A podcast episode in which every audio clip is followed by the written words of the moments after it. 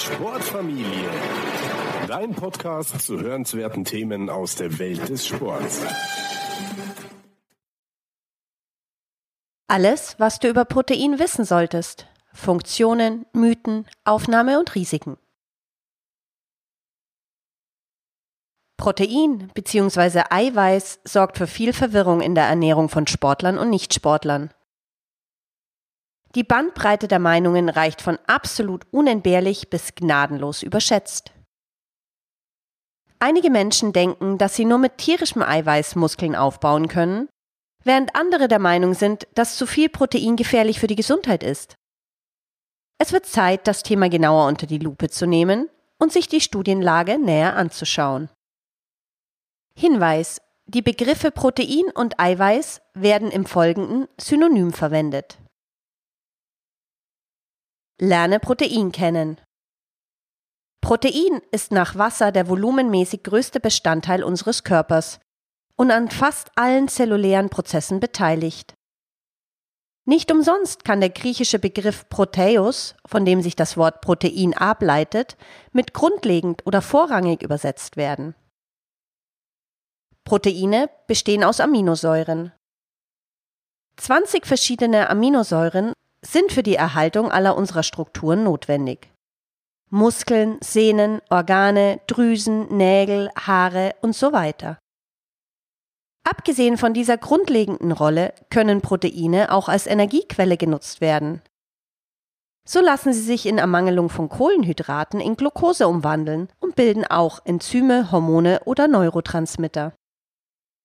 Je mehr man über Proteine erfährt, desto klarer wird, dass die ursprüngliche Bedeutung aus dem Griechischen den Nagel auf den Kopf trifft. Der Körper ist in der Lage, elf der von ihm benötigten Aminosäuren selbst zu synthetisieren. Die anderen neun Aminosäuren, die sogenannten essentiellen Aminosäuren, müssen wir über die Nahrung aufnehmen, weil der Körper sie nicht selber herstellen kann. Proteinquellen, die alle essentiellen Aminosäuren enthalten, werden als vollständig bezeichnet. Fehlt eine essentielle Aminosäure, wird das Eiweiß als unvollständig bezeichnet. Im Allgemeinen sind tierische Proteine unseren eigenen Proteinen ähnlicher. Daher haben sie oft eine höhere biologische Wertigkeit als pflanzliche Proteine. Es gibt eine Gruppe spezieller verzweigtkettiger Aminosäuren, Branch Chain Amino Acids, von denen drei besonders hervorstechen, da sie zusammen ein Drittel der Zusammensetzung unserer Muskeln ausmachen. Valin, Isoleucin und Leucin. Leucin ist für den Muskelaufbau am wichtigsten und ist daher in Ergänzungspräparaten in der Regel in größeren Mengen enthalten. Proteine und Evolution Die Proteinzufuhr in Jäger- und Sammlergesellschaften war je nach Geografie und Jahreszeiten sehr unterschiedlich. Je weiter vom Äquator entfernt die Menschen lebten, desto mehr Eiweiß enthielt ihre Nahrung. Der Eiweißanteil stieg vor allem im Spätwinter an, da zu diesem Zeitpunkt nur noch wenig Vegetation vorhanden war und die Tiere, von denen sie sich ernährten, bereits einen Großteil des im Sommer angesammelten Fetts verbrannt hatten. Aber genau wie eine Ernährung mit hohem Eiweiß- und Fettanteil in der Regel kein Problem darstellt, vor allem wenn sie zyklisch erfolgt, ist eine Ernährung mit sehr hohem Eiweiß, aber gleichzeitig niedrigem Fett- und Kohlehydratanteil problematisch. Es gibt zahlreiche historische Aufzeichnungen über Gesundheitsprobleme bei einer Ernährung, die einen sehr hohen Anteil an mageren Fleisch hat. Das Phänomen des Kaninchenhungers besteht daran, dass Menschen selbst bei reichlichem Wildbestand krank werden können, wenn die Tiere wenig Fett haben oder die Jäger nur Muskeln essen. Das Phänomen wurde auch in Gesellschaften beobachtet, die sich im Winter nur von magerem Rentierfleisch ernährten. Hier wurde dann von der sogenannten Karibu-Krankheit gesprochen.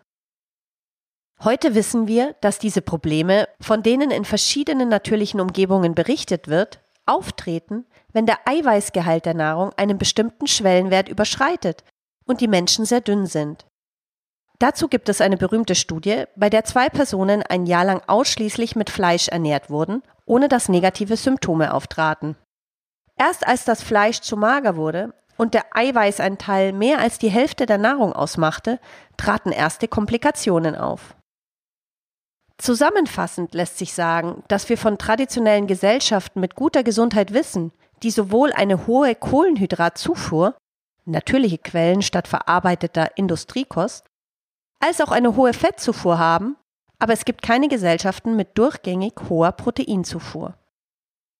Dies gibt uns bereits einen Hinweis darauf, dass zwar Eiweiß nicht die Hauptenergiequelle sein sollte, aber es stimmt auch, dass viele der Ängste in Bezug auf Protein übertrieben sind. Protein ist nicht schlecht für die Nieren. Die Vorstellung, dass Eiweiß schädlich für die Nieren sei, ist eine der Mythen, die immer wieder widerlegt wurden und sich trotzdem hartnäckig halten. Der Ursprung dieser Befürchtung liegt in der Tatsache, dass eine signifikante Erhöhung der Proteinzufuhr zu Veränderungen, Hyperfiltration, Vergrößerung in der Niere führen kann. Dies ist unstrittig. Das Problem ist, dass viele Menschen diese Veränderungen als Beweis dafür interpretieren, dass der Verzehr von zu viel Eiweiß die Nieren belastet und daher gefährlich sein muss. Wissenschaftliche Untersuchungen weisen jedoch darauf hin, dass dies ebenso absurd ist wie die Befürchtung, dass Gewichte die Muskeln belasten. Beide Behauptungen sind wahr, aber das bedeutet nicht automatisch, dass wir uns Sorgen machen müssen. Wenn du deine Muskeln belastest, passen sie sich an und wachsen, um den neuen Anforderungen gerecht zu werden. Wenn du deine Nieren unter Stress setzt, reagieren sie ganz ähnlich. Wenn es tatsächlich einen Zusammenhang zwischen hoher Proteinzufuhr und Nierenerkrankungen gäbe, bestände Grund zur Sorge. Es wird aber immer deutlicher, dass dies nicht der Fall ist. Ein Buch über Nierenkrankheiten macht deutlich, dass die Veränderungen, die durch eine erhöhte Eiweißzufuhr in der Niere hervorgerufen werden, bei gesunden Menschen keine Probleme verursachen. Diabetes und Bluthochdruck sind die wichtigsten anerkannten Ursachen für Nierenschäden. Protein spielt hier jedoch keine Rolle. Das gleiche gilt übrigens auch für Salz. Problematisch dagegen ist ein übermäßiger Konsum der üblichen Verdächtigen, Zucker bzw. Fructose. Ein Großteil der wissenschaftlichen Literatur kommt zu dem Schluss, dass es keine Hinweise auf negative Auswirkungen einer proteinreichen Ernährung auf die Nieren gibt. Zum gleichen Ergebnis kommt auch eine Meta-Analyse. Tatsächlich kann der Verzehr von mehr Eiweiß das Risiko einer chronischen Nierenerkrankung sogar verringern. Die Ergebnisse einer zweijährigen Studie, die eine eiweißreiche und kohlenhydratarme Ernährung zum Gegenstand hatte, zeigte ebenfalls keine Probleme für Nieren oder Knochen. In einer anderen Studie wurde eine höhere Proteinzufuhr mit einer besseren Knochengesundheit in Verbindung gebracht. Verliert man Gewicht, schützt Eiweiß auch die Knochen. Bei älteren Menschen verbessert der Verzehr von mehr Eiweiß als die allgemein empfohlene Menge die Knochengesundheit und verringert, ohne die Nieren zu beeinträchtigen, das Risiko von Hüftfrakturen. Liegt jedoch eine Nierenerkrankung vor, ist es ratsam, die Proteinzufuhr zu drosseln. Analog würde man bei einem Armbruch ja auch eine Zeit lang keine Gewichte mehr heben. Aber nur weil etwas für Menschen mit einer bestimmten Erkrankung nicht ratsam ist, heißt das nicht, dass dies die Ursache des Problems wäre.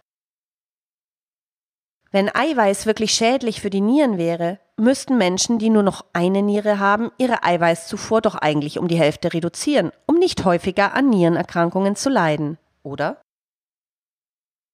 Nachfolgestudien über 20 Jahre bei Nierenspendern kamen zu einem anderen Ergebnis.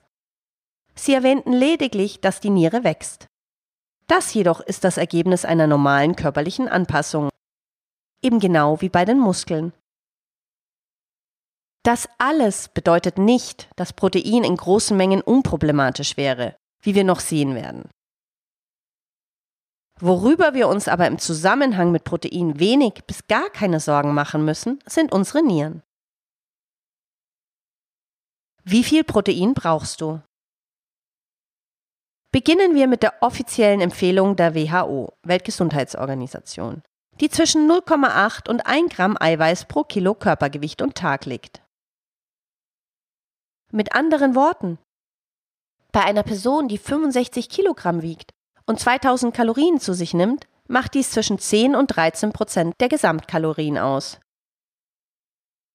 Dies mag bei einer nicht besonders aktiven Person sicherstellen, dass kein Eiweißmangel auftritt, aber angesichts der Wichtigkeit, die Muskelmasse zu erhalten, sollte eher ein Mindestwert von 15 Prozent angestrebt werden.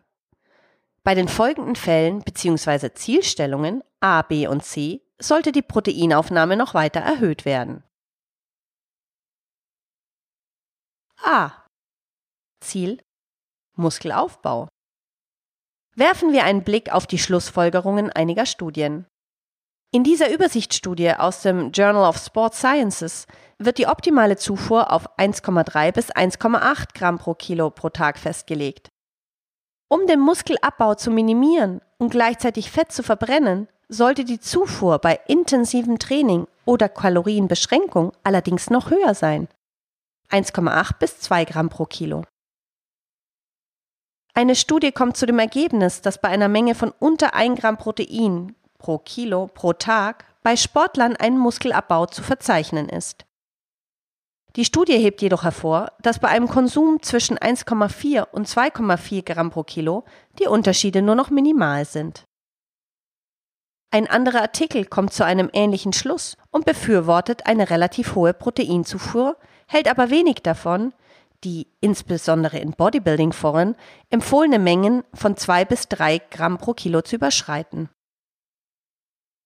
Eine Studie mit Bodybuildern empfiehlt eine Proteinmenge von 1,7 bis 2,2 Gramm pro Kilo.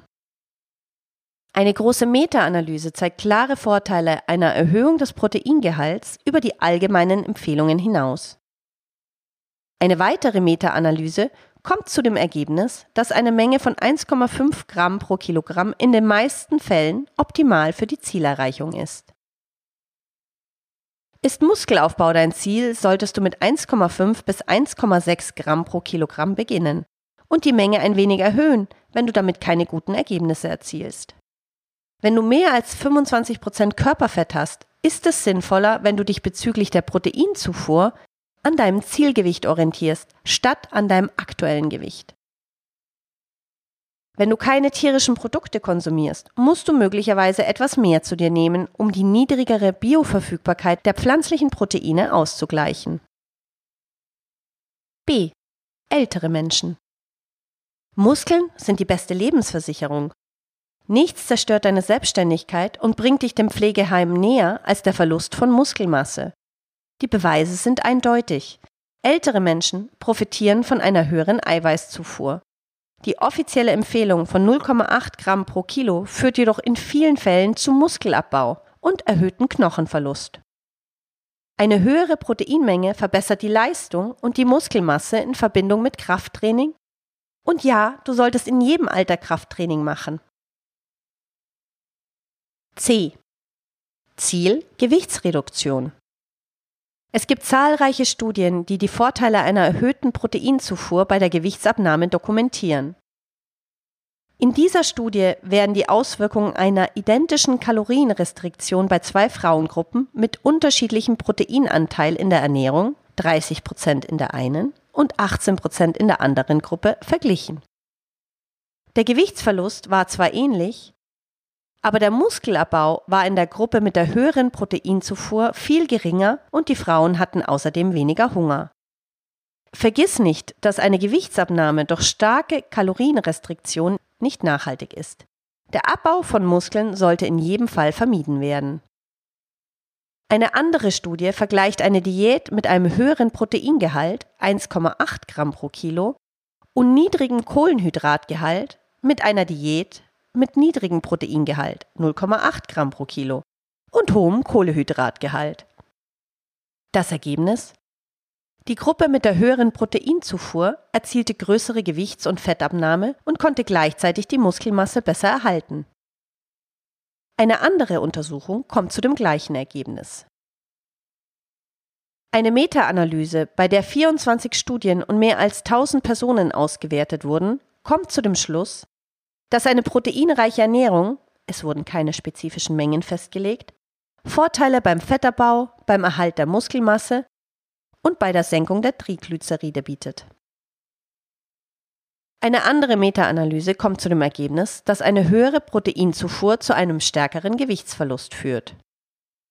Diese Schlussfolgerungen sind logisch, wenn man bedenkt, dass Eiweiß die Synthese neuer Muskeln unterstützt, den Stoffwechsel ankurbelt durch eine stärkere thermogene Wirkung, die Insulinresistenz verbessert und den Appetit zügelt.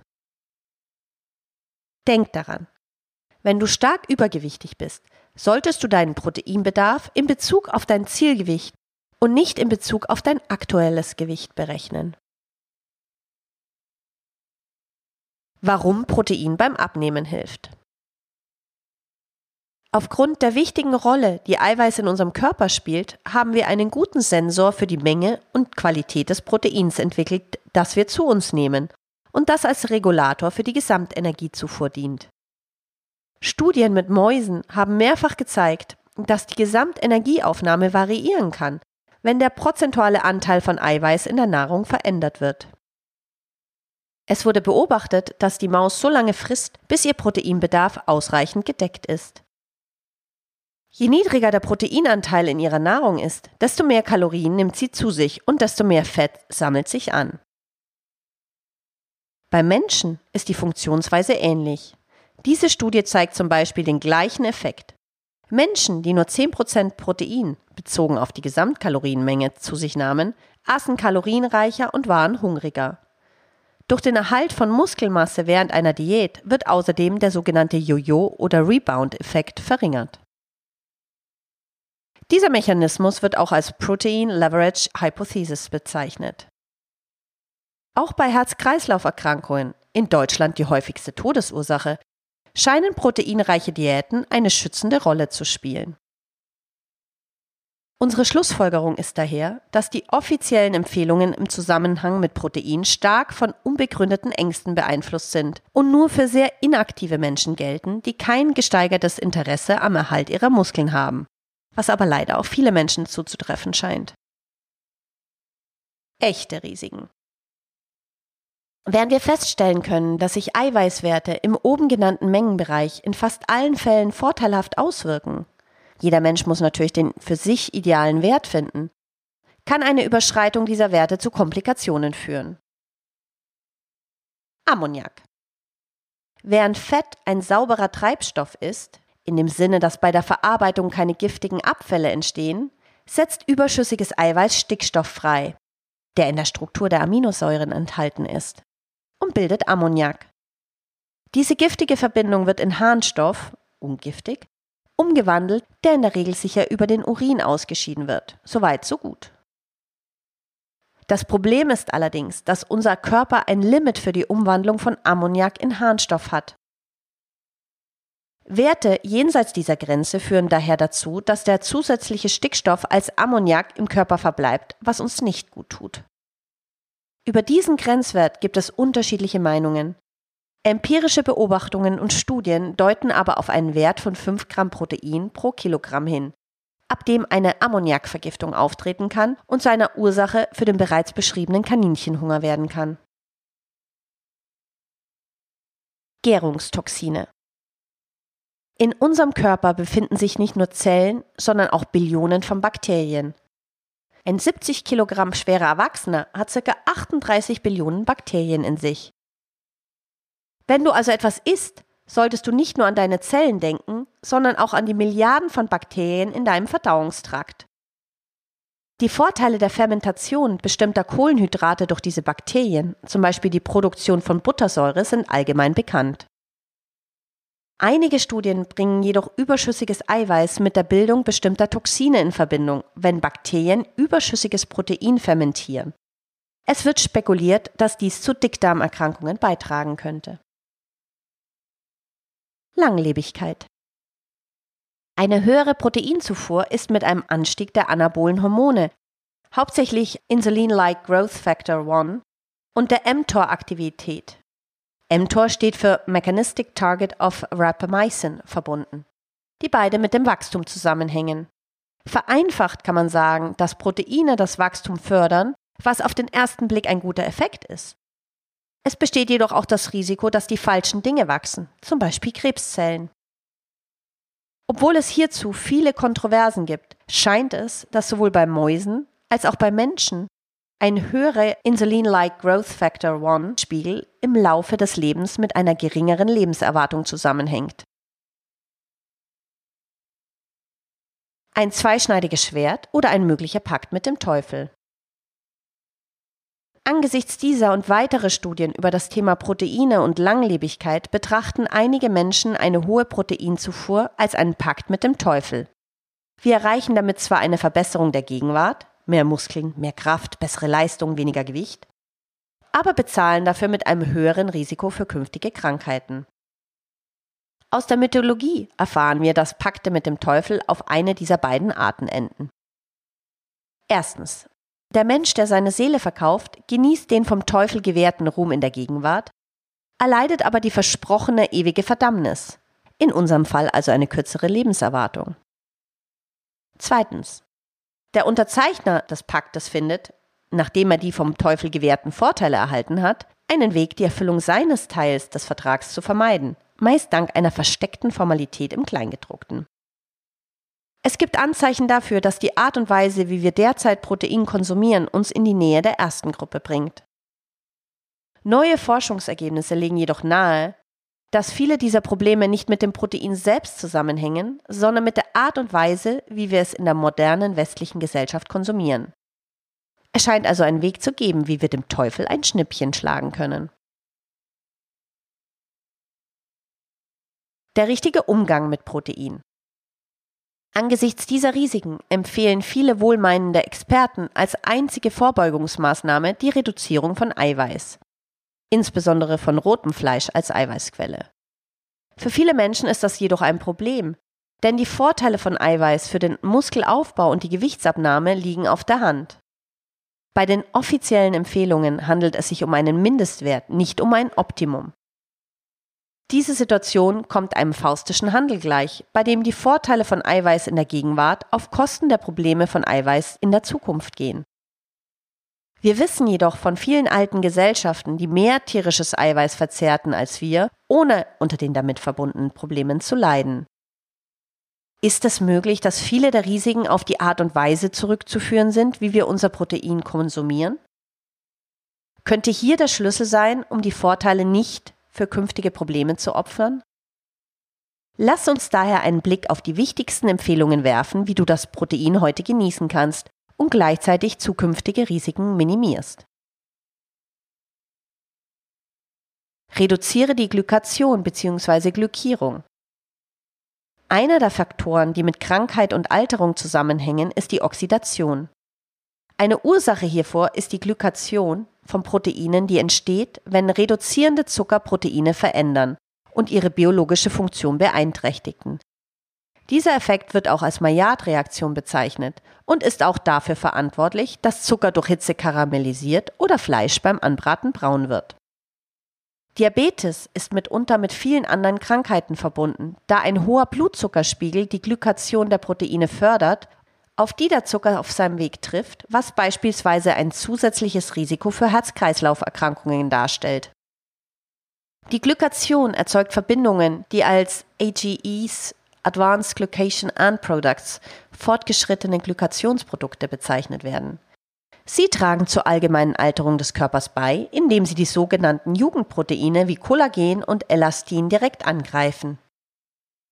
Um die Produktion von AGEs zu verringern, ist es ratsam, die Aufnahme von Zucker und schlechten Kohlenhydraten zu reduzieren, das zu scharfe Anbraten von Fleisch zu vermeiden und allgemein nicht mit sehr hohen Temperaturen zu kochen. Durch diese Maßnahmen wird übrigens auch die Produktion potenziell krebserregender Verbindungen wie heterozyklische Amine, HCAs und polyzyklische aromatische Kohlenwasserstoffe, PAKs, verringert. Vitamin C und grüner Tee scheinen den Glykierungsprozess zu verringern. Integriere Proteinfasten. Es gibt viele Faktoren, die zu einer geringen Lebenserwartung beitragen. Einer davon ist zweifellos die Anhäufung von Schäden an den Proteinen und Mitochondrien unseres Körpers. Glücklicherweise sind wir mit einem Recycling-System ausgestattet, das diese Abfälle zur Bildung neuer gesunder Zellen nutzt. Der einzige Nachteil ist, dass dieser Prozess, die sogenannte Autophagie, nur bei einem Ressourcemangel ausgelöst wird, insbesondere bei einer vorübergehend niedrigen Proteinzufuhr. Es liegt auf der Hand, dass unsere Vorfahren bei der Jagd nicht immer erfolgreich waren und dass es Tage gab, an denen sie wenig oder gar kein Eiweiß zu sich nahmen, was den Prozess der zellulären Müllabfuhr auslöste. In unserer heutigen westlichen Welt des Überflusses müssen wir diese Fastenzeiten erzwingen. Fast alle großen Religionen sehen übrigens eine gewisse Zeit des Fleischfastens vor. Vielleicht war genau das einer der Gründe für die gesundheitsfördernde Wirkung der sogenannten Mittelmeerdiät. Es mehren sich die Hinweise, dass die Autophagie eine Schlüsselrolle bei der Erhöhung der Lebenserwartung spielt und Schutz vor den Hauptursachen moderner Zivilisationskrankheiten bietet. Sie verringert das Tumorwachstum und Entzündungen, sie senkt das Risiko von Herz-Kreislauf-Erkrankungen, sie hilft bei der Bekämpfung von Infektionen. Das ist wahrscheinlich einer der Gründe, warum wir keinen Hunger mehr haben, wenn wir krank sind, es ist ein Weg für unseren Körper, die Autophagie zu aktivieren und schädliche Eindringlinge zu eliminieren. Intermittierendes Fasten kann helfen, die Autophagie zu optimieren und es uns zu ermöglichen, in den Genuss der Vorteile von Protein zu kommen, ohne unter den Folgen einer ständigen Kalorienrestriktion oder einer dauerhaft niedrigen Eiweißzufuhr zu leiden. Integriere resistente Stärke. Ein potenzielles Risiko, welches mit einer hohen Proteinzufuhr in Verbindung gebracht wird, hat mit der Bildung von Toxinen zu tun, die bei der Fermentation von überschüssigem Protein im Darm entstehen. Neuere Studien deuten darauf hin, dass Lebensmittel, die resistente Stärke enthalten, die Bildung dieser toxischen Verbindungen verhindern kann. Dies ist besonders wichtig bei sehr kohlenhydratarmen Diäten. Resistente Stärke ist eine bestimmte Art von Ballaststoff, der zum Beispiel in Kartoffeln und grünen Bananen enthalten ist.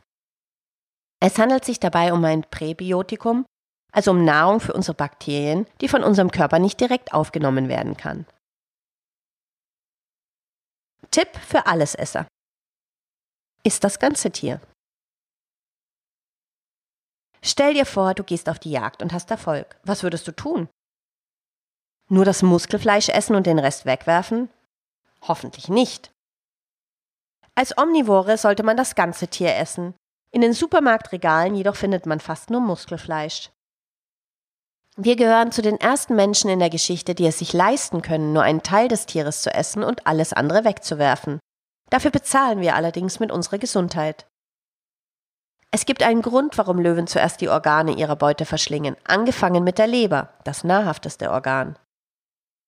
Kurz gesagt, nimm dir ein Beispiel an ihnen. Als Allesesser solltest du auch Organe und Knochen essen.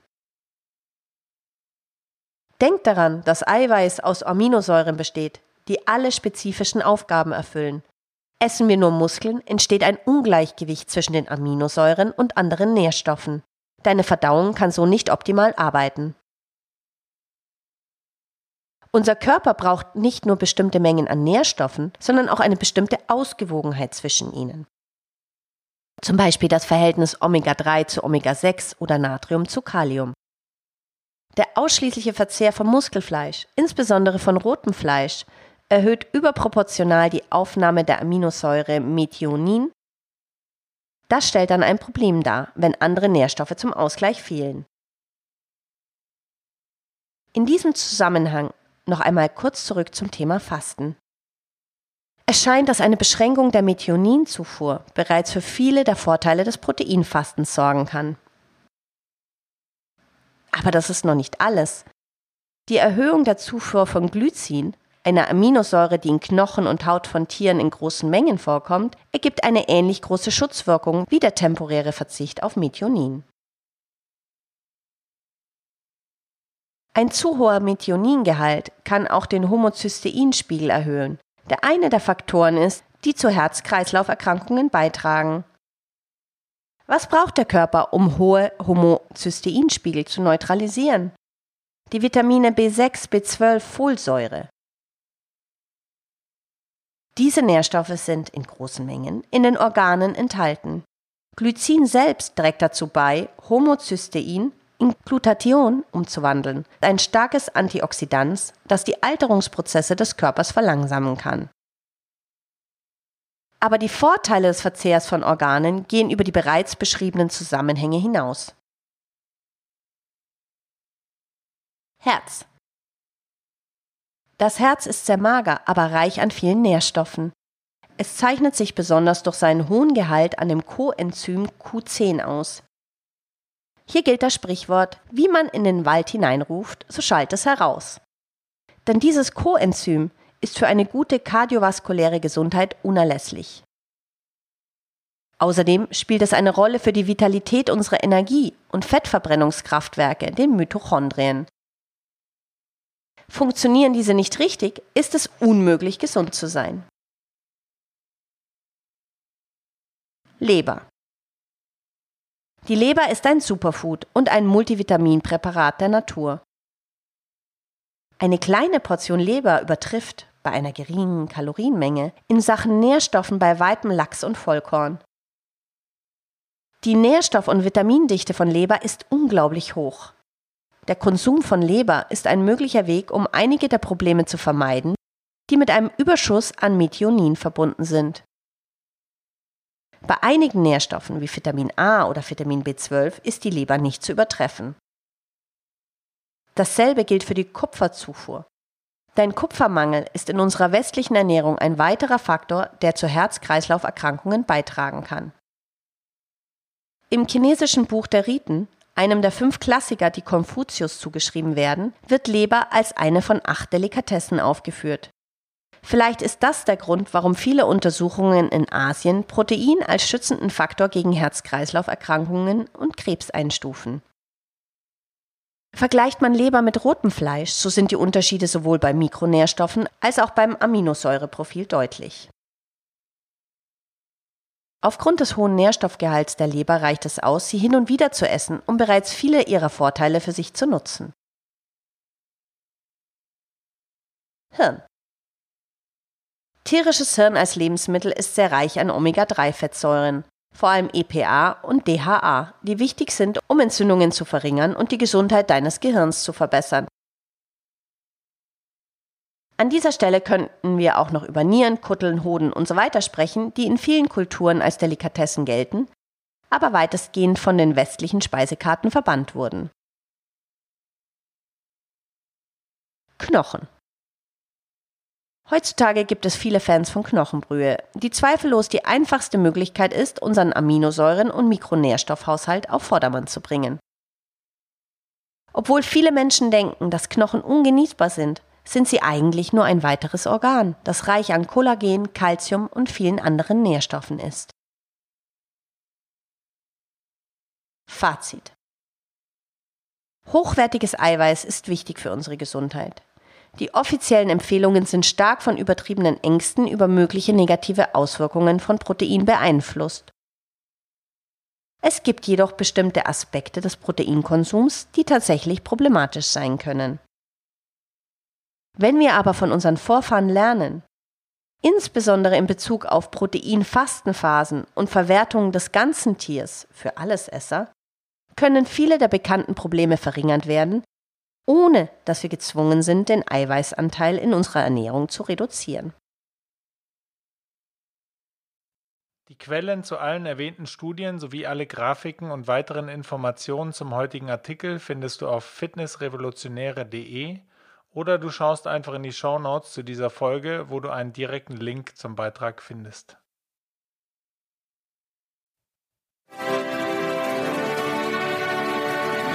Sportfamilie.